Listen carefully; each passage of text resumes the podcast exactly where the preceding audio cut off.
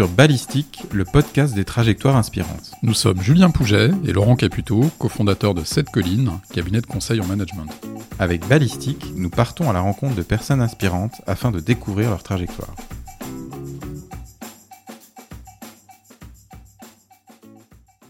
Bien, donc c'est parti. On a le plaisir de recevoir aujourd'hui Virginie Guibou-Pironneau, qui est responsable transformation à la Française des Jeux. Et pour commencer, je crois que nous avons une question rituelle, Laurent. Absolument, Julien. Donc Virginie, si je te rencontre dans un cocktail et que je te demande ce que tu fais, qu'est-ce que tu me réponds? Alors, je te répondrai, Laurent, que euh, je m'occupe de transformer euh, les collaboratrices et les collaborateurs du groupe FDJ vers plus de bien-être et de performance. Beau programme. Ça claque, hein? Oui, c'est vrai que ça claque pas mal. c'est un beau challenge, en tout cas. Donc justement, le, groupe FDJ, en, préparant ensemble, euh, tu nous as dit que tu avais commencé là-bas. Je crois que tu avais même une expression de bébé FDJ. Exactement. Euh, donc mm, mm, c'était, mm. Euh, tu as commencé en 2003, c'est ça? Oui, j'ai commencé en 2003. J'étais même en stage avant en 2002. Donc on peut réellement dire que j'ai commencé en stage en 2002 au marketing à la FDJ. je dis bébé FDJ parce que commencer au marketing à la FDJ, ça paraît assez classique quand on sort d'une école de commerce. Et puis j'ai voilà, j'ai gravi les échelons, les étapes du marketing. C'était une formidable école euh, de marketing euh, pour, moi. Et hum, je suis arrivée ensuite en étant euh, chef de groupe marketing en 2009 à un moment charnière de la vie du groupe FDJ puisqu'il s'agissait de l'ouverture du marché des jeux en ligne à ce moment-là qui se préparait activement. La FDJ, c'est un monopole mhm. initialement, mhm. historiquement, et donc une partie de son chiffre d'affaires se retrouver en concurrence euh, directe euh, avec euh, des acteurs aussi agressifs que tout ce qui était paris sportif en ligne et qu'on connaît aujourd'hui, et poker en ligne également à ce moment-là. Et j'ai eu l'opportunité, en travaillant sur le, plan stratégique de l'époque à la FDJ, qui préparait cette ouverture, de prendre la direction marketing du site Barrière Poker en ligne euh, en 2010. D'accord. Alors, juste avant que tu nous parles de, mhm. ton expérience chez euh, LB Poker, donc la, JV euh, Barrière FDJ, moi j'avais une question sur le, la partie digitale. En préparation, tu nous as dit un truc drôle, c'est à l'époque, effectivement, on faisait une toute petite partie du chiffre d'affaires. Et en même temps, une toute petite partie d'un énorme chiffre d'affaires, on s'est rendu compte que c'était énorme. Exactement, ouais.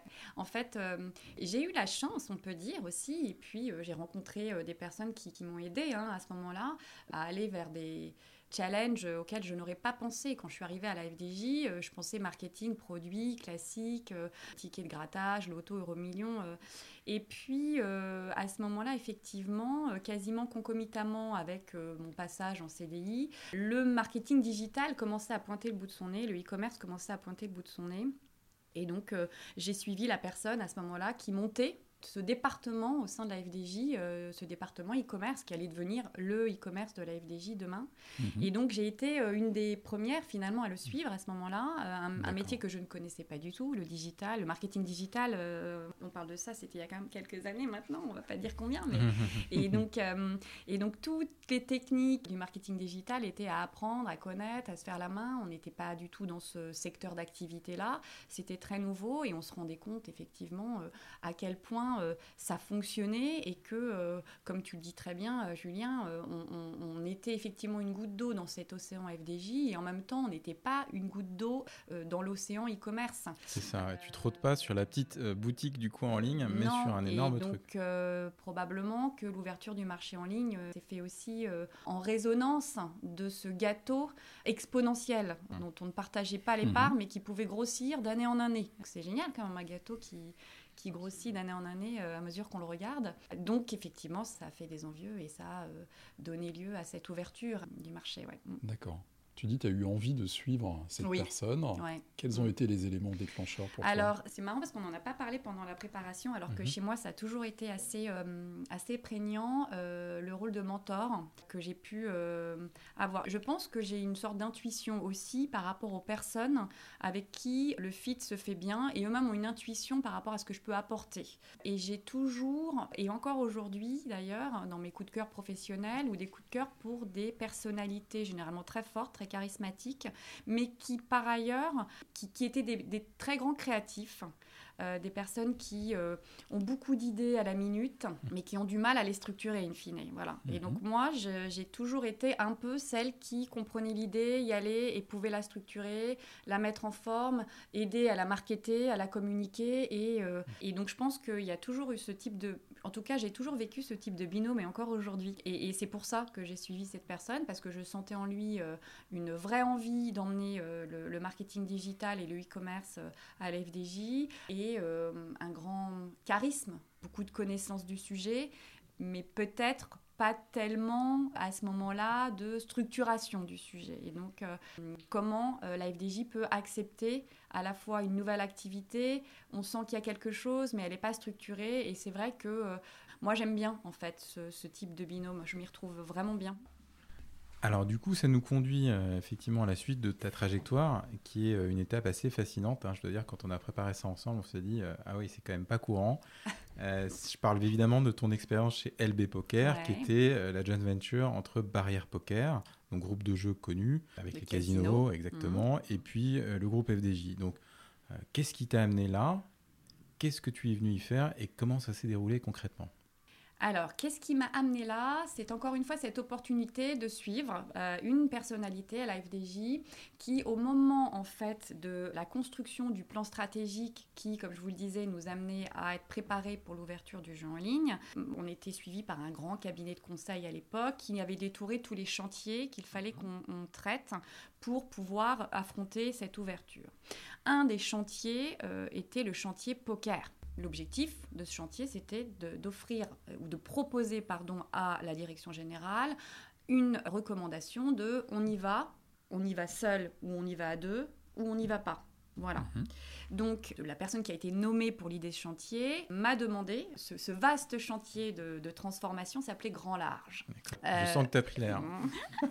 il s'appelait Grand Large.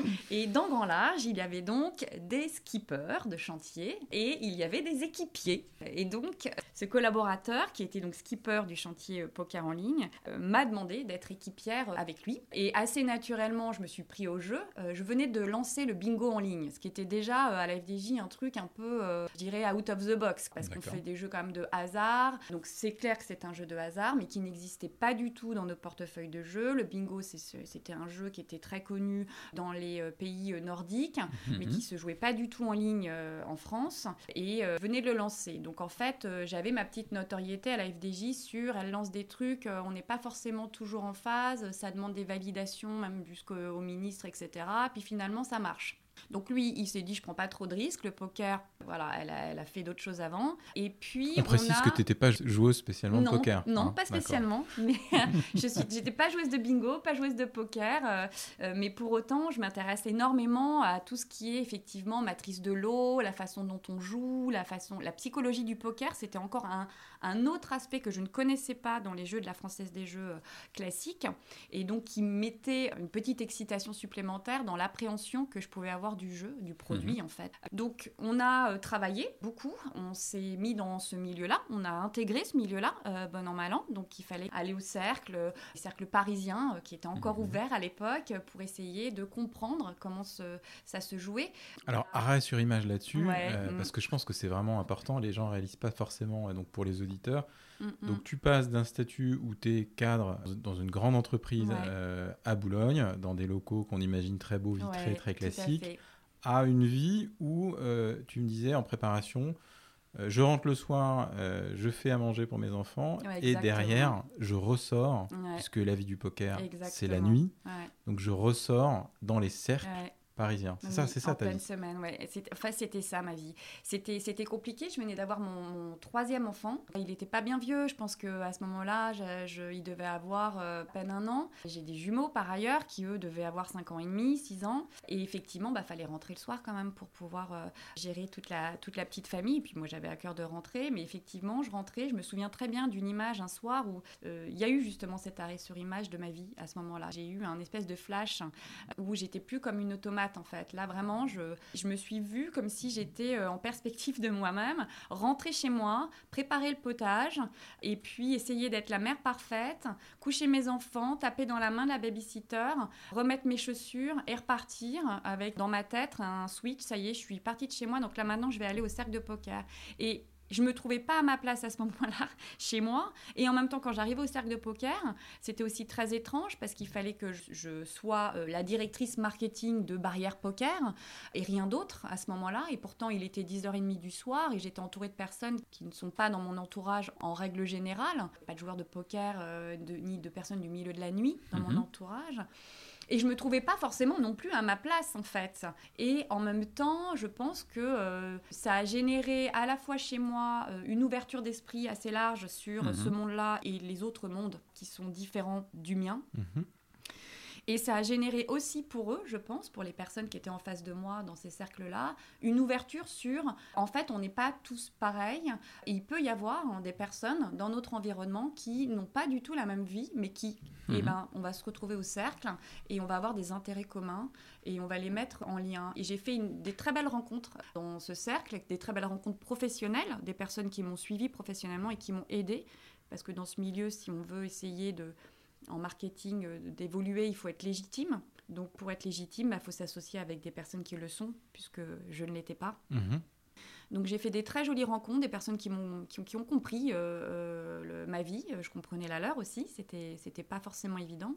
Et puis j'ai eu aussi des rencontres un peu moins évidentes, mhm. euh, des choses qui n'étaient mhm. pas forcément très jolies à voir. Mhm. Est-ce que tu as quelques anecdotes à partager avec nous dans ce qui est euh, racontable? Dans ce qui est racontable, je sais pas, parce que le poker, euh, quand, on tombe dans le poker en se disant il y a une anecdote pas terrible, ça c'est plus très racontable. on, laissera les auditeurs, on laissera les auditeurs Imaginez ce que c'est que ce monde-là et ce, monde, ce monde où il y a, y a beaucoup d'argent. Et donc, quand, et à l'époque, je crois que ça a fermé, il y a certains qui ont fermé depuis d'ailleurs. Complètement. Hein, donc, parce qu'il y avait des problèmes d'argent liquide, de choses mm. comme ça, etc. Bon, c'est le problème de l'argent. L'argent, quand, il est, euh, quand il est gagné facilement, le poker euh, peut permettre de gagner très facilement mm. l'argent. Euh, J'ai des personnes qui voilà, n'ont pas forcément eu cette habitude d'avoir autant d'argent mm. et donc n'ont pas l'habitude de... ne sont pas des gestionnaires, en fait, hein, tout simplement, parce que trop jeunes, parce que n'ont pas eu cette habitude. Oui, bien sûr, on imagine bien les dérives que ça, peut, ça peut créer et générer. Hein, tu parlais de légitimité, tu nous as confié en préparation que c'est aussi l'époque où tu te, mets à avoir une équipe euh, importante à manager. Tu nous avais dit, euh, j'ai eu 40 personnes sous ma responsabilité, dont une équipe de joueurs de poker. C'est ça. Euh, en direct, j'en avais un peu moins, hiérarchiquement parlant, effectivement. Mais j'avais en plus, effectivement, une équipe de joueurs pro et de joueuses mhm. pro, d'ailleurs, parce que ça faisait partie des outils marketing indispensables, en fait. C'était à la fois des personnes qui portaient les couleurs de barrière poker dans les tournois divers et variés, mais c'était c'était également des personnes qu'on pouvait euh, mettre sur le devant de la scène pour des interviews, pour être euh, mhm. dans, dans, la presse, poker, et, et qui, permettaient en plus euh, d'être bon et donc de gagner, d'avoir une couverture médiatique importante et, d'être, bah, de se démarquer aussi par rapport à la concurrence, des parties des outils classiques, on va dire. Donc il fallait manager tous ces collaborateurs, collaborateurs principalement, je dirais à 96%, 97% masculins. Oui, c'est ce que je me disais qui se retrouve avec une directrice marketing de 32 ans, qui finalement... Euh, qui n'est pas experte au poker. Qui ne connaît pas le poker en tant mhm. qu'experte, voilà, euh, et qui euh, va arriver avec des techniques marketing de la FDJ, donc la belle école, très très bonne école de marketing FDJ, relativement normée, et ça roule, et c'est, mais c'est finalement pas du tout forcément adaptable au milieu du poker, un certain nombre de choses peut être adapté, d'autres non. Donc j'arrivais avec mes convictions, mhm. mon expertise marketing, euh, peu d'outils de, management parce que j'avais dû manager euh, à la Française des Jeux euh, deux, trois chefs de produits maximum. Donc c'était pas simple du tout. Euh, ça a été euh, une période euh, pour moi à la fois extrêmement riche, intellectuellement passionnante, beaucoup de challenges. J'ai été poussée dans mes retranchements, je dirais, les plus profonds, professionnellement parlant. Et en même temps, ça a été une période de doute. Ça a été une période de solitude, là, la solitude du manager, que aujourd'hui je trouve épouvantable et je me dis que justement c'est exactement mon travail maintenant, c'est d'éviter ça aux autres ouais, je l'ai vraiment ressenti et vécu à un moment où j'étais pas du tout armée pour le faire. Quoi. D'accord. Du coup, quels sont les, ressorts ou les leviers que tu as pu mettre en œuvre dans cette expérience managériale, notamment euh, avec euh, tes joueurs de poker? Alors en fait, j'ai déjà commencé par m'intéresser. C'est pour ça que quand je vous disais que je partais le soir euh, après avoir couché les enfants euh, au Mhm. cercle, ça c'était pour moi la première chose à faire. Être là avec eux à leur côté quand ils jouent. Euh, Je dirais pas que je leur tenais la main, mais j'étais là. J'étais là, ils le voyaient, j'étais présente. Je rencontrais les personnes que eux-mêmes rencontraient, que eux-mêmes connaissaient, et donc il y avait un vrai lien. Et donc le lien s'est tout de suite créé. Alors avec eux, ça a été assez. Ils avaient besoin de ça, ils avaient besoin de ce, ce lien parce que c'est des personnes qui sont aussi euh, assez seules. Mhm. Et donc, euh, à la fois, ils étaient dans une équipe, ils étaient moins seuls, mais en même temps, ils étaient aussi en compétition entre eux-mêmes. Donc, j'étais un peu le seul levier, on va dire, euh, qui leur permettait de se créer un lien à la fois entre eux et en même temps entre Barrière Poker et eux, en fait, la marque et eux. Donc, ils attendaient beaucoup de moi. Euh, donc, il y avait presque un rôle, euh, c'est pas de nounou, mais de maman, ce qui était assez euh, schizophrène pour moi parce que c'est pas exactement ma méthode de management. Je voyais que c'était leur attente, mais c'était pas forcément euh, toujours évident pour moi. Et puis, euh, il y avait cette familiarité aussi que, que emmenaient avec. euh, voilà, c'est- c'est-à-dire qu'il y avait presque plus de barrières pour pas faire de, de, de- de jeux de mots un peu mal placés, malvenus, parce qu'ils n'arrivaient pas à la mettre, cette frontière-là, en fait. Voilà. Avec l'équipe, ça a été très compliqué, avec l'équipe. Donc là, je me suis appuyée sur des euh, collaborateurs et collaboratrices de confiance que j'ai fait venir de FDJ. Donc ça me permettait euh, d'avoir des yeux et des oreilles aussi, et puis de pouvoir euh, essayer de euh, mix, mix and match quoi, euh, dans Mhm. l'équipe euh, poker. Donc ça a marché pour un certain nombre d'entre eux. Et d'ailleurs, euh, aujourd'hui, ceux avec qui ça a le plus marché, finalement, et, et avec lesquels on, on- on a bien fonctionné, sont aujourd'hui des collaborateurs à la Française des Jeux. D'accord, Mm. très intéressant. Mm. Tu as évoqué euh, il y a quelques secondes dans ta pratique managériale la nécessité de, de faire des efforts loin de ton style Mm. naturel. Oui. Est-ce que tu peux nous parler un peu de tes préférences naturelles Ouais. en termes de mode de management? Alors, j'ai, oui, je, je pense avoir un mode de management euh, qui est... euh, alors, ça va peut-être euh, vous paraître très présomptueux, mais en réalité, comme ça fait longtemps que je, je, je, me, je m'auto-regarde sur ce sujet-là, très... je fais confiance. Mhm. Alors, je pense a priori. C'est-à-dire que je ne pense pas que ça soit... c'est, c'est dans, c'est dans mon mode de management, je pense, et dans ma façon d'être aussi dans mon quotidien, et c'est ma personnalité. Et puis, c'est aussi très guidé par euh, le temps que j'y consacre. Que je suis quelqu'un qui aime bien m'intéresser au sujet. Donc je vais quand même garder toujours un bout d'opérationnel, ce qui n'est pas forcément le cas de tous les managers. Et pour me préserver ce bout d'opérationnel que j'aime bien, sur des sujets que j'aime bien, en particulier que j'ai envie de traiter en direct, voilà. Donc me remettre au même niveau que l'équipe à un moment donné sur un sujet, ça me plaît. Mais pour le faire, il faut du temps. Pour avoir du temps, il faut faire confiance. Donc c'est un peu cette nécessité managériale qui m'amène moi à préserver des moments où euh, je me sens bien avec ce que je fais aussi parce que je suis en prise avec l'opérationnel et que ça me laisse dans le bain et j'aime ça en fait. Donc oui, j'ai ce style-là aussi parce que euh, il y a cette nécessité. Et puis euh, j'ai trois enfants et que j'ai pas envie de dédier euh, mon management à euh, contrôler tout ce qui se passe parce que pour moi ce, ce contrôle-là est plus risqué que le risque en tant que tel que comporte la non-validation de telle ou telle communication. Donc c'est à la fois un style de management assez naturel pour moi, Mhm. ça ne me demande pas un effort surhumain, si, si je puis dire, et en même temps il est aussi guidé par un certain cadre dans lequel moi j'ai- j'ai envie de- d'évoluer. Alors, toujours sur ton style de management, j'ai vu sur ton profil LinkedIn, il y a une phrase qui est sympa, donc je l'ai reprise. Tu dis qu'une de tes missions, c'est d'assurer un haut niveau de compétence et de motivation des collaborateurs et de la direction. Mm. Donc, je trouve ça très sympa. Et du coup, euh, je résiste pas à te demander est-ce que tu as deux, trois recettes à partager justement Ouais. pour, euh, pour arriver à cette- ce haut niveau de compétence et de motivation?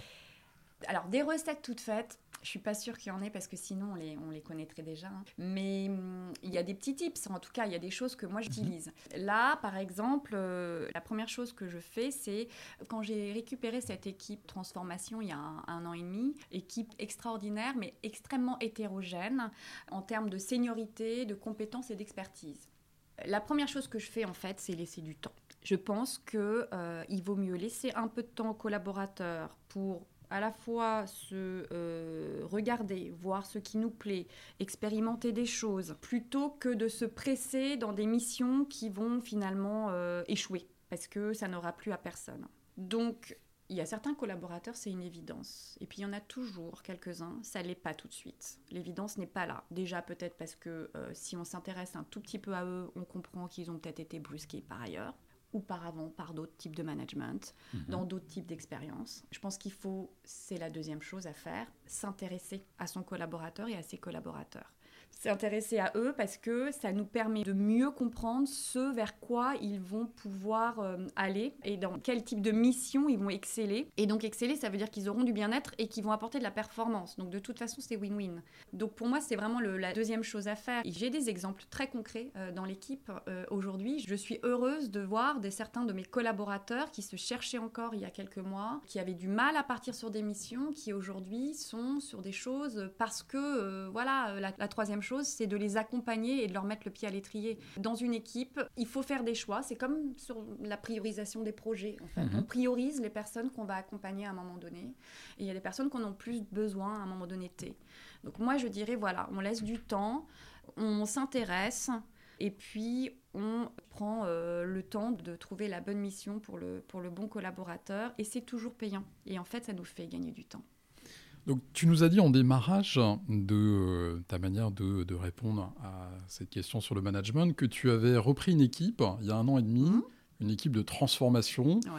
Pour nos auditeurs, est-ce que tu peux préciser un peu ce vocable transformation qu'on voit beaucoup, qu'on entend beaucoup et qui a plein de réalités différentes? Complètement.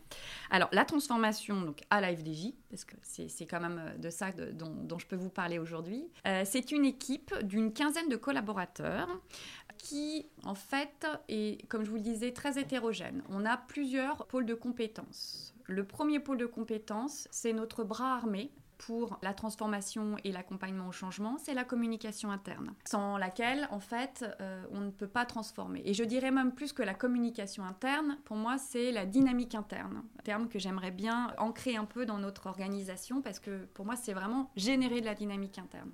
Il y a également tout un pôle de compétences où il y a euh, un certain nombre de collaboratrices, ce sont des collaboratrices, qui sont ce qu'on appelle des change partners. Donc mhm. elles, ce sont des collaboratrices qui vont être directement en prise avec le métier et les directions métiers, les filières métiers. Elles vont vraiment être sur les changements opérationnels liés aux transformations du métier. Aujourd'hui, il y a des grosses transformations commerciales chez nous, transformation de la finance, mhm. etc. Donc elles sont prises là-dessus et elles aident le directeur à organiser finalement ces transformations au niveau humain. Et puis, on a également tout le dispositif collaboratif c'est également un des deuxièmes bras armés euh, de la transformation. Donc on a un espace et une méthode d'accompagnement euh, collaboratif, d'intelligence collaborative, où les collaborateurs, quels qu'ils soient, peuvent venir avec leurs problématiques. Dans cet espace, ils vont euh, avoir en face d'eux des experts du sujet pour les aider à résoudre leurs problèmes potentiellement plus facilement, plus rapidement, en utilisant bah, la co-construction en général et puis le design thinking évidemment. On a également un pôle de compétences sur l'expérience collaborateur, où grâce au studio client, on essaye de mettre en place des, des personas, des parcours, pour aider finalement les directions également, et notamment euh, nous aider nous-mêmes, euh, Transfo et DECT, Direction Expérience Collaborateur et Transformation, donc la DRH, on va dire 3.0 euh, ou 4.0, à euh, mieux servir les collaborateurs du groupe, puisqu'on est vraiment tout à fait dans une logique de symétrie des attentions. C'est-à-dire que si les collaborateurs sont euh, bien sereins et ont les, bonnes dispositions pour travailler, nos clients aussi seront dans ces dispositions-là par, par symétrie. Voilà, et ensuite on a tout un pôle de transformation transverse. Et c'est quoi les transformations transverses? C'est la transformation culturelle et managériale du groupe en prise directe avec euh, le plan stratégique d'où on part et où on veut aller. Et ça, c'est euh, des mois et des mois et des années de, travail euh, avec les managers et les collaborateurs pour, je dirais, changer un petit peu la tendance. Et, en plus, alors, la chance que tu as, c'est aussi que tu fais ce métier de transformation à un moment où la FDJ se transforme, hein, puisqu'il y a eu très récemment une privatisation. Mmh. Et donc j'imagine que ça doit être assez génial d'être à ton poste maintenant, puisque historiquement on doit être plus proche d'une bureaucratie entre guillemets bienveillante, pour passer aujourd'hui vers quelque chose de différent. comment est-ce que ça agit, euh, ce changement dans ton équipe et pour toi? C'est effectivement tout à fait ça, euh, Julien. En fait, des, transformations, on en a vécu, on en a vécu hein, avec l'ouverture avec l'ouverture pardon du marché du jeu en ligne. C'était déjà une transformation, mais effectivement aujourd'hui, on est vraiment dans un schéma où on passe d'une entreprise, je dirais, qui euh, est très communicante, qui est très ouverte, qui euh, protège évidemment ses collaborateurs, est, très euh, bienveillante, où il fait bon vivre, à une entreprise où il faut continuer d'être comme ça, parce que c'est exactement notre ADN, mais en plus avec cet enjeu de performance qui est plus prégnant encore qu'avant. Pourquoi? Parce qu'on n'a pas juste un actionnaire, on en a plein. Et qu'ils attendent évidemment, hein, comme tout actionnaire et investisseur, un retour sur investissement et ça c'est tout à fait logique. Donc ça change, on change de paradigme en fait.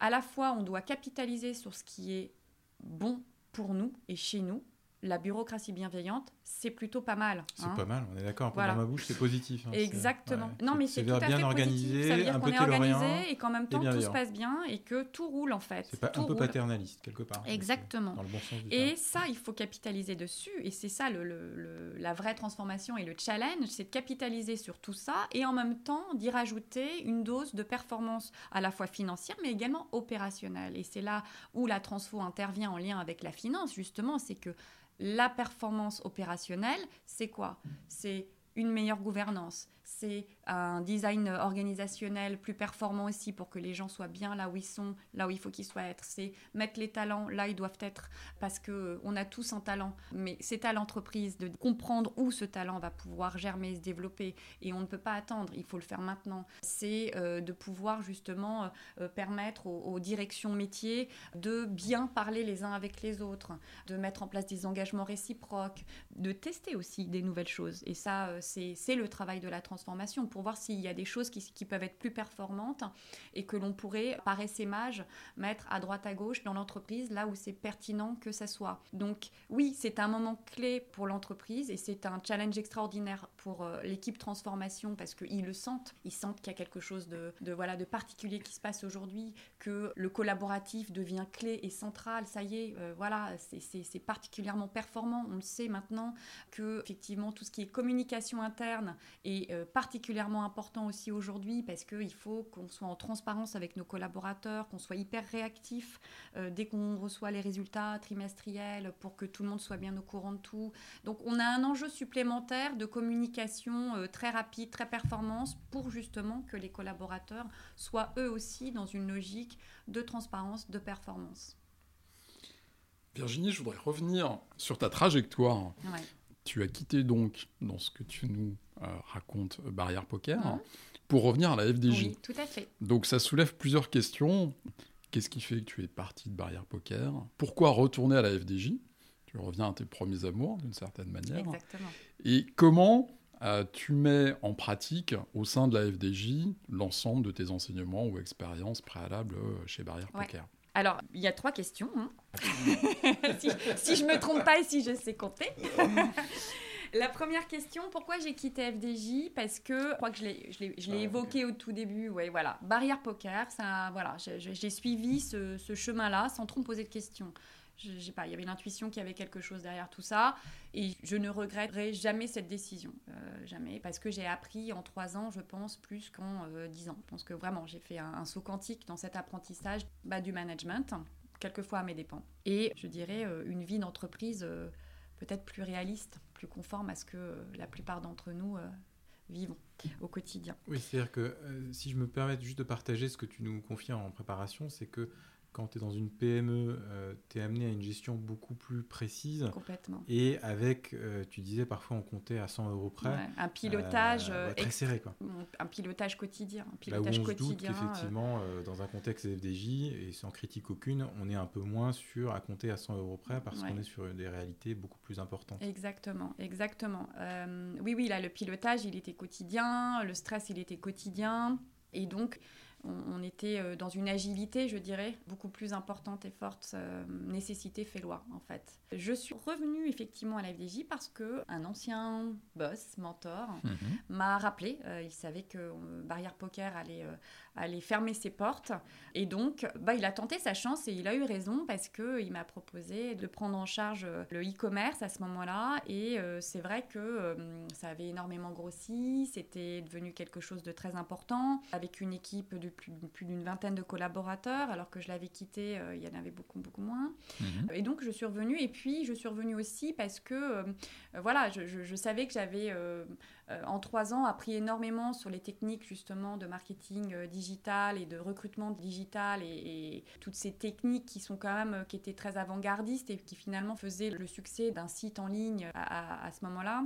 Et donc je suis revenue avec cet apprentissage euh, qui m'a permis justement de développer euh, aussi euh, les équipes à ce moment-là, avec des outils que je connaissais, des gens avec qui j'avais déjà travaillé. Ça a donc été beaucoup plus rapide. Et je sais que c'est pour ça aussi qu'on m'a rappelé à ce moment-là et que je suis revenue. Mais rapidement, c'est vrai que j'avais envie de passer à autre chose, je pense. L'expérience que j'avais vécue, couplée à ce que j'avais donc, ce que j'avais ramené mhm. à la FDJ, me faisait dire qu'en fait, ouais, cette agilité, c'était pas là en fait. C'était normal. La FDJ n'est pas barrière poker. Et donc moins aussi de peut-être de liberté dans le cadre. Peut-être, euh, peut-être que ça me manquait aussi, que j'avais pris goût à cette autonomie, à cette responsabilisation très forte. Et donc, par opportunité, j'ai euh, rejoint euh, la direction stratégie. Opportunité qui tombait au moment où notre présidente Stéphane Palaise est arrivée à la FDJ et donc, nouveau plan stratégique. Donc, il y avait une vraie opportunité, un vrai challenge pour moi mhm. d'aller sur quelque chose de euh, à la fois complètement différent. En même temps, je connaissais très bien l'entreprise, mais avec le prisme de je peux peut-être changer un peu les choses déjà de là, en fait. Et alors là, c'est presque un peu étonnant, c'est-à-dire que tout au travers de notre entretien, tu nous as régulièrement dit que tu aimais beaucoup ce lien avec l'opérationnel. Mm. Et sans rentrer dans la caricature, effectivement, la stratégie, on regarde, c'est le jeu, euh, avec une vue d'hélicoptère un portefeuille qui est large, euh, des marques qui sont nombreuses, euh, des domaines d'activité stratégiques qui sont innombrables. Et donc finalement, est-ce que tu n'as pas perdu à cette occasion-là le, lien avec l'opérationnel? Alors en fait, c'est très pertinent ce que tu me dis, Julien, parce que si, alors c'était un challenge pour moi, parce que effectivement, je sentais bien que je ne serais plus en prise directe avec l'opérationnel et que bah, il faudrait quand même que je prenne sur moi pour ne pas me mettre dans le métier quand le métier lui-même allait se mettre à faire les choses, qu'il fallait vraiment que je reste en hélicoptère view alors ça a été facilité par, je pense, le défi intellectuel déjà. Il y avait beaucoup beaucoup de choses à faire, donc euh, intellectuel et puis aussi de production, hein, euh, voilà. Ça a été facilité aussi par effectivement la charge de travail parce qu'à l'époque j'étais euh, secrétaire du Comex en plus, donc il y avait quand même cet, cet aspect opérationnel en fait, puisqu'il fallait que je remonte les bons sujets au bon endroit pour qu'ils soient discutés dans la bonne mhm. instance. Donc il y avait quand même cette prise, même si je n'étais pas dedans, J'étais quand même pas loin. Et puis, quand on a délivré le plan stratégique, il a fallu l'opérationnaliser. Et là, j'ai levé la main. voilà, c'est naturellement. J'ai dit, bah, moi, je veux bien coordonner l'opérationnalisation, en fait, de la stratégie. Je veux bien aller voir dans les métiers si tout se passe bien, s'ils n'ont pas besoin d'aide, euh, s'ils n'ont pas besoin de pige de temps en temps, un peu strat, pour pouvoir euh, gérer leur opérationnalisation. Donc, en clair, tu as réalisé le fantasme de tous les consultants, c'est-à-dire de partir du truc le plus hélicoptère pour arriver jusqu'au truc le plus concret sur le terrain. Presque. Scandale. Donc toujours sur la décision, on avait une autre question, mais qui est un peu moins sur ta trajectoire, qui est plus de, façon globale et sur la façon dont tu prends tes décisions. Lorsque tu es dans un process de recrutement, j'imagine qu'il y a des fois où il y a des candidates et des candidats qui sont euh, de valeur à peu près équivalente. Qu'est-ce qui va emporter ta décision? Qu'est-ce qui va faire basculer ton choix? Alors déjà, un process de recrutement euh, dans mon équipe, en tout état de cause, je ne suis pas la seule à décider. Donc en règle générale, je ne décide pas en fait. non, ce que je fais, c'est que je laisse les collaborateurs entre eux mener les entretiens. Généralement, euh, je leur demande avant l'entretien de se mettre à plusieurs. Souvent, ce qui se passe, c'est que quand on a un recrutement, on reçoit donc les RH plusieurs candidatures, et puis je leur demande qui est volontaire pour faire passer les entretiens quel que soit le secteur dans lequel ils sont. Donc c'est plus dépendant du temps, c'est plus dépendant de l'intérêt qu'ils ont à ce moment-là, etc. Donc ils sont toujours deux, trois, quoi qu'il arrive. Mhm. Ils ont une petite grille qu'on a mhm. montée ensemble, à la fois sur le comportemental et sur l'expertise. Et puis ensuite, on se fait une petite réunion de cadrage entre eux. Et c'est vraiment s'il n'y a pas de consensus, en fait, mhm. Que je vais intervenir. Que si vraiment ils me disent, voilà, là, nous, on a euh, un sujet, on aimerait bien quand même que tu checkes, et puis qu'on se mette d'accord. Et je ne le fais jamais toute seule. C'est-à-dire que je n'irai pas toute seule à l'entretien parce que c'est tellement subjectif. Mhm.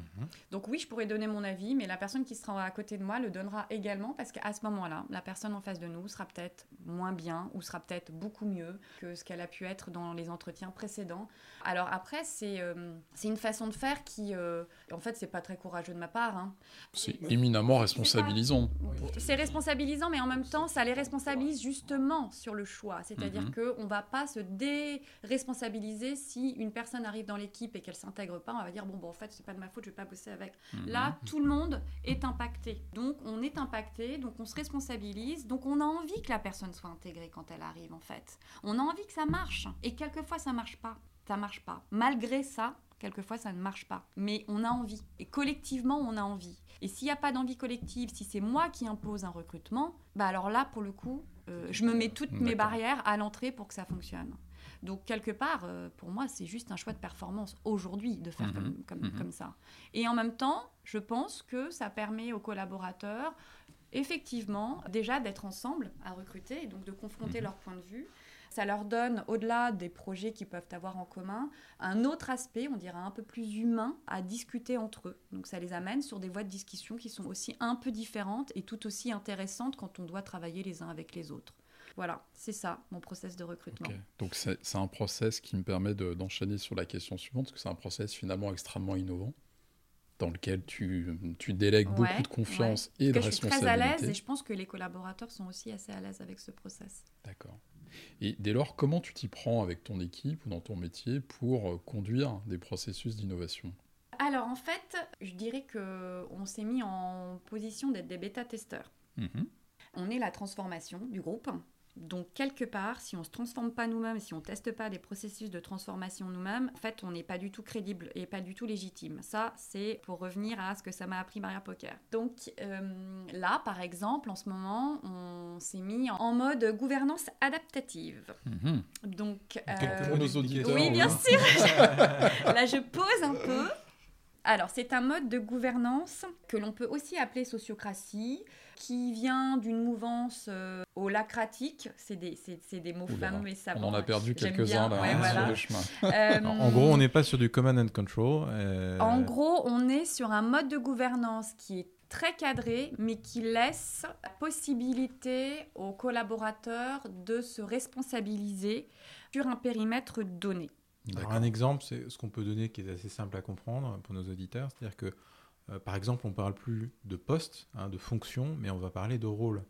Et euh, ça va permettre d'avoir un raisonnement euh, assez euh, libre sur qui va, on a, c'est du vocable, mais qui va énergie, Énergiser le rôle. énergiser le rôle. Mm, donc c'est un mm. peu, on retrouve du vocabulaire, mais en gros, qui va endosser ce rôle-là. Exactement. Étant entendu qu'après on est plus libre, puisqu'une personne peut endosser un rôle, deux rôles, trois rôles, et il n'y a plus de question de statut, euh, et donc on est beaucoup plus souple dans qui peut faire quoi, et ça élimine, en tout cas c'est la théorie, c'est censé éliminer pas mal de euh, logiques de hiérarchie, de statut, qui peuvent polluer euh, le fonctionnement et la décision d'un groupe. Hein, c'est... Peu ou prou ça. Alors après, euh, moi je, je pondère juste un petit peu ce propos parce Mhm. que je pense que la gouvernance adaptative porte en, en elle adaptative. Donc adaptative, c'est-à-dire à la fois la gouvernance l'est, mais Mhm. aussi adaptée au contexte dans lequel on est. Donc justement, l'idée avec l'équipe, c'était bah, déjà de s'acculturer à tout ça, parce qu'on n'était pas Mhm. tous au même niveau de savoir sur, euh, sur la façon dont tout ça se passait. Donc on s'est bien acculturé, on a jusqu'à travailler un elevator speech pour, pour justement euh, pouvoir en parler simplement. Et donc on, on s'est dit, bon bah maintenant qu'on est tous un peu calés sur nos éléments de langage et qu'on sait à peu près ce qu'il en est, sans rentrer dans le détail euh, du euh, vote sans candidat ou euh, de l'élection sans candidat, pardon, ou effectivement d'énergiser euh, un certain nombre de rôles, etc. On sait dire comment ça se passe. Et euh, récemment, on a fait un séminaire de deux jours où on a monté notre structure de gouvernance sur ce mode-là. Donc on a défini les rôles dont on avait besoin. Mhm. Quoi? On a commencé par définir notre raison d'être. Donc collectivement, on s'est posé dessus. Ensuite, on a défini les rôles dont nous avions besoin. Ensuite, la troisième étape a été que chacun euh, a décrit les rôles. Donc, on est venus euh, tous euh, interagir sur chacun des rôles en les complétant, etc. La feuille de rôle, en fait, la fiche de rôle. Mhm. Ensuite, chacun a posé sa candidature sur est-ce que je veux tenir le rôle ou pas. Tout le monde n'a pas posé de candidature à ce stade. À ce moment-là, c'est euh, moi en tant que manager, en tant que lead, on, appelle ça le, leader, le lead dans, cette ce type de gouvernance, qui est choisi euh, par rapport aux personnes qui avaient candidaté. Pour moi, la meilleure personne pour tenir le rôle pendant une période de six mois, puisque effectivement les rôles peuvent tourner. Il n'y a plus de, comme tu disais très justement Julien, il n'y a plus de lien, euh, il n'y a plus de hiérarchie entre, entre les uns et les autres. D'ailleurs, ils sont tous rattachés à moi en râteau, si je puis dire. Hein. Donc les rôles peuvent tourner, euh, et c'est ça qui est intéressant d'ailleurs, parce que chacun va énergiser à sa manière. Et une fois qu'on a décidé de ça, dans le cercle principal, il nous manquait, euh, on avait le lead, on avait les rôles, mais il nous manquait la facilitatrice ou le facilitateur et le ou la secrétaire. Ceux-là ont été euh, élus sans candidat pour, euh, une fois qu'on a défini ce qu'on attendait de chacun euh, des deux rôles, on a choisi tous ensemble les meilleures personnes pour le faire et on leur a demandé si ces personnes étaient d'accord une fois. Alors effectivement, petit focus, ça c'est vraiment intéressant. Les élections sans candidat, c'est un des avatars les plus connus de la gouvernance adaptative. Mhm. Donc, pour que les gens visualisent, concrètement, pour effectuer une tâche, donc là, en l'occurrence, tu mentionnes facilitateur ou secrétaire, contrairement aux délégués de classe, hein, pour prendre une image que tout le monde comprend, où les gens euh, se proposent, font campagne, là c'est l'inverse, c'est-à-dire on va sonder les personnes autour de la table en disant, d'après vous, qui serait le plus à même ou la plus à même de d'endosser ce rôle? Et finalement, sans même être candidat, c'est ça qui est un peu euh, étonnant, vous êtes, euh, parfois votre nom apparaît, je dirais, dans les votes. Et alors, je crois quand même qu'on a la faculté de dire à la fin si on est d'accord ou pas pour endosser ce rôle. Hein, au final, il y a toujours la responsabilité. On a une objection, en fait. C'est quand même aussi un terme très important en gouvernance adaptative, c'est la notion d'objection. Et effectivement, euh, une fois qu'on a décidé, qu'on a voté pour quelqu'un, euh, parce que on a expliqué librement et ouvertement aussi, hein, euh, c'est pas anonyme hein, les votes, hein, pourquoi cette personne était par rapport à la fiche, on va dire, de, de compétences demandées, bah, pourquoi cette personne coche les cases. Effectivement, la première chose, la dernière chose à faire, si je puis dire, c'est euh, de demander si la personne n'a pas d'objection pour tenir ce poste. Tout comme euh, en réunion, euh, quand on a des, discussions ou des tensions à lever, une fois qu'elle est levée, on demande mhm. si les uns et les autres n'ont pas d'objection. Donc c'est pas est-ce que vous avez une discussion, c'est est-ce que vous n'avez pas d'objection? Alors, si, je porte un peu un regard candide sur mm. ce type d'approche, la, manière dont tu l'as décrit, ou je peux la recevoir, on, sent qu'il y a une complexité de vocabulaire, de principes, de règles. Ça m'a l'air extrêmement mm, normé et mm. rigoureux. Et j'ai envie de remonter à quelques minutes au préalable dans notre échange où tu évoquais la liberté dans le cadre. Mm, Donc, dans quelle mesure, quand on a une approche qui me semble aussi structurée, normative, voire dogmatique, je pousse le terme. Mhm. Est-ce qu'on conserve une liberté de mouvement, d'action, d'agir? Est-ce qu'on a toujours euh, cette capacité à oser dans, ton équipe, ce qui me semble être une composante importante de ton mode de fonctionnement? Ouais. Tu as une objection, Laurent, c'est ça? Ah. Légère, ça s'est senti. J'ai l'impression que c'est une objection, euh, Laurent. Bah, je vais essayer de la lever. On va bien voir. Oui, alors en fait, c'est vrai que sur le papier, très concrètement, la gouvernance adaptative, on a le sentiment, on a l'impression que c'est un cadre hyper restreint, super structuré. Si on fait pas ça, euh, ça va pas bien se passer. Euh. mais je pense qu'en en fait, il faut l'expérimenter. On a fait quelques réunions de cercle déjà. On a des débriefs après ces réunions pour nous dire bah voilà, facilitateur, il a bien fait son boulot, secrétaire aussi, Virginie, c'est bon en tant que lead, t'as été à ta place ou pas. Mhm. On se fait remettre à sa place hein, mhm. assez facilement, voilà. Mhm. Mais les porteurs ou porteuses de rôle, quand on leur a demandé en fait ce qu'ils en avaient pensé, c'est même le contraire. Ils étaient justement énergisés, dynamisés. Ils pouvaient parler de leur tension comme ils le souhaitaient. Ils avaient le sentiment que les choses elles avançaient, qu'on leur proposait des solutions et que ensuite ils retournaient dans leur tipi avec une solution en fait. Qu'il n'y avait pas besoin de me croiser, sachant qu'ils me croisent jamais, que je suis toujours très occupée. Là, ils avaient une réunion où en gros on balance tout et on trouve des solutions, les tout petits pas à faire pas la grande discussion, mhm. pas euh, euh, la vision, pas euh, voilà le petit pas à faire d'après, qui eux va leur permettre de leur faciliter la vie et peut-être le cercle qu'ils eux-mêmes euh, animent dans leur rôle pour pouvoir avancer dans la semaine qui vient. Donc en termes de, de liberté, moi je les ai sentis au contraire extrêmement... Euh, enfin, nos éditeurs ne voient pas ta gestuelle, mais on sent que c'est une démarche qui ouvre. Ils se sentaient ouverts. Et, et, donc, c'est à la fois un dispositif enfermant dans sa structure et dans son mode de fonctionnement, mhm. c'est-à-dire que le mode de fonctionnement libère parce qu'il est contraint. D'accord. La contrainte libère. Oui. mais c'est la liberté dans le cadre, c'est bien le concept. Exactement, c'est la liberté dans le cadre. Et d'ailleurs, finalement, pas de liberté sans cadre. Très intéressant. Oui, effectivement, on lit beaucoup de choses, donc c'est toujours intéressant d'avoir euh, un témoignage opérationnel pour le coup sur comment c'est vécu, ce que ça induit et les bénéfices que ça mm, peut apporter. Mm. Alors, je voudrais rebondir sur un point que euh, tu as mentionné plusieurs fois dans l'entretien, c'est l'importance des mentors euh, que tu as pu croiser, des personnes qui ont pu te guider. Mm. Et donc, on a une petite section justement autour de tout ça et on, on, voudrait commencer de manière un peu iconoclaste par quel est le conseil qu'on aurait dû éviter de te donner il y a quelques années. Ah, alors le conseil qu'on aurait pu éviter de me donner, non, je vois pas. Tu as plutôt eu des bons conseils donc. Euh, oui, ou si sur le coup, je n'ai pas eu l'impression que c'était des bons conseils en fait avec le recul. Je, pense à quelque chose. Je pense à euh, faut que tu puisses avoir ta trajectoire à 3-4 euh, ans. Voilà, conseil qu'on m'a donné, que j'ai pas tellement suivi à vrai dire. Voilà, avec le recul, donc c'est des conseils que tu reproduirais pas aujourd'hui vis-à-vis de quelqu'un qui euh, débute dans ton métier, ce côté planificateur c'est un peu euh, à double tranchant. Je pense que ça dépendrait de la personne que j'ai en face de moi. Mhm. Mhm. Mais très honnêtement, euh, non, je vous dirais que vraiment en y réfléchissant, euh, j'y ai réfléchi pour moi, mais en y réfléchissant pour tout le monde, non. Je pense qu'il faut éviter de trop se projeter et il faut faire ce qu'on aime. Au moment où on le fait, il faut prendre ce qu'on a à prendre. Et c'est justement parce qu'on sera dans cette logique-là, ou parce que peut-être j'étais dans cette logique-là, que les opportunités, j'arrivais à les voir mhm. et à les saisir et précisément une trajectoire qui enferme parce qu'on a envie de faire ça et d'être là dans 2-3 ans, nous met quelques œillères. Et ça, je pense que c'est dommage. Donc ouais, non. Ok, mm. d'accord. Et alors peut-être du coup, à l'inverse, mm. euh, quand tu te retournes et que tu regardes le chemin parcouru, euh, quel est euh, le ou les meilleurs conseils qu'on a pu te donner? Je pense que j'ai eu pas mal de conseils récemment, je dirais, en management. Et dans les conseils que j'ai pu avoir aujourd'hui, je pense que ce que je retiens, c'est de pas être trop dur envers les autres, en fait. Je parle de compétences là et d'expertise. je vais avoir cette tendance là euh, de demander beaucoup aux gens, en fait. Bah, parce que moi-même, je donne beaucoup et que ça me paraît normal. Mhm. Mais je pense que le meilleur conseil qu'on ait pu me donner, c'est que tout le monde n'était pas comme moi. Mhm. D'accord. Alors, on a une rubrique aussi dans, dans nos podcasts qui est une rubrique inspiration-respiration.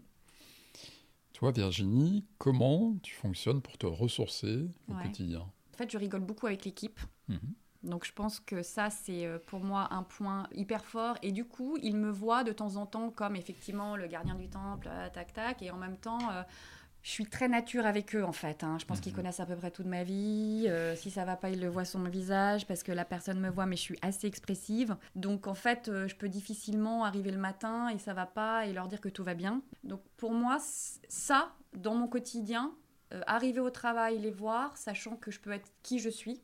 Mhm pour moi, c'est un, vrai plaisir. Je, ça me ressource en fait. Je, me sens bien, voilà. Je me sens bien avec eux parce que voilà. Et donc ils me le rendent bien. Euh, et, ça, c'est vraiment agréable. Après, euh, à titre personnel, euh, j'ai pas mal d'énergie, donc bah, je fais pas mal de sport. Mhm.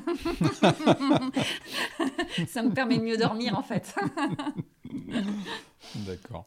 Et, et, du coup, tu parles de sport, mais qu'est-ce qui va te faire courir au quotidien aujourd'hui dans ton activité? C'est d'accompagner mon équipe, de les développer, comme on se le disait. Mhm. Ça, il n'y a rien de mieux que de se dire, il y en a un, ça y est, il, a le job qu'il veut, il est parti dans une équipe qui est géniale. Pour moi, c'est un vrai plaisir, en fait. Je me dis que j'ai fait mon travail et j'ai effectivement euh, ce côté... Euh, j'aime la tâche bien accomplie et euh, ce côté humain qui va avec. Mhm. Euh, et, c'est pareil avec mon équipe, mais c'est pareil avec un dirigeant de la FDJ. Quand je vois que le sujet euh, lui a permis d'avancer dans sa réflexion, que mon livrable, que le livrable de l'équipe lui a permis de prendre une décision, bonne ou pas bonne, mais qu'il a avancé, mais moi, c'est un, vrai, un vrai plaisir. Et c'est ça qui me fait courir au travail le matin. Ouais. D'accord. Je propose, on a une autre partie rituelle donc, qui vient conclure euh, nos entretiens, donc, qui s'appelle le questionnaire de Piroust, donc, qui est un mélange, euh, peut-être tu l'as deviné, entre le questionnaire de Proust et le questionnaire de Bernard Pivot, euh, qui était assez réussi aussi. Mhm. Et donc, maintenant, tu es acteur, puisque tu dois choisir entre 1 et 12, on en fera quelques-unes. Et euh, à ces chiffres correspondent naturellement des questions. Donc tu peux tenter ta chance au grattage ou au tirage. voilà, c'est plutôt du tirage, j'ai l'impression. Allez, c'est Et ben j'ai choisi euh, un. Bingo. Donc quel est ton mot préféré? Sérendipité. Oh. Et pourquoi? Euh, parce que c'est ce qui me vient là maintenant, parce que justement, je crois que euh, dans l'entretien, ça m'est apparu comme un flash quand on a discuté d'avoir des opportunités qu'on allait prendre et que je vous ai dit effectivement avec les œillères et j'ai pensé à ça tout de suite. Je me suis dit qu'effectivement mmh. c'était quelque chose qui était bien ancré en moi. À ce côté, euh, je prends les opportunités quand elles arrivent et j'ai pas ces œillères là justement parce que je me suis pas mis dans une trajectoire prédéfinie. Super. Laurent me fait un petit signe en disant Demande-lui le mot qu'elle déteste à l'inverse. Détester. Procrastination. Ah oui, il est pas ah Mais parce que je le trouve très moche en fait. Hmm. Par contre, euh, ça m'arrive de le faire, mais je pense que comme je culpabilise et que je le trouve moche, je le déteste. Super. Alors, du coup, tu as une deuxième chance au grattage. Donc, je peux essayer le 9. Alors, le 9. L'homme ou la femme pour illustrer un nouveau billet de banque La femme, bien sûr. Alors, Pour moi, ça fait pas de sujet. Et laquelle Et laquelle, Et laquelle? Ah, laquelle? Euh, oh, euh, Simone Veil. Ok. Une dernière? Allez. Euh, Entre 1 et 12 bah, La 12. Eh ben, la 12. Si Dieu existe, qu'aimerais-tu qu'il te dise en arrivant au paradis? Je pense que Dieu existe mhm. et je pense que j'aimerais qu'il me dise que j'ai fait du mieux que je pouvais. Bon, on va avoir du mal à conclure mieux que ça. bon, quand même, merci beaucoup euh, à bah, toi, merci Virginie. à vous deux. Merci Virginie. Et à très bientôt pour tous les auditeurs. À bientôt. Merci.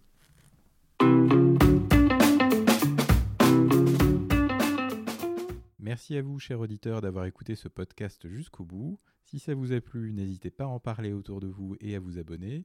Nous vous donnons rendez-vous prochainement sur Ballistique pour un nouveau podcast. À bientôt.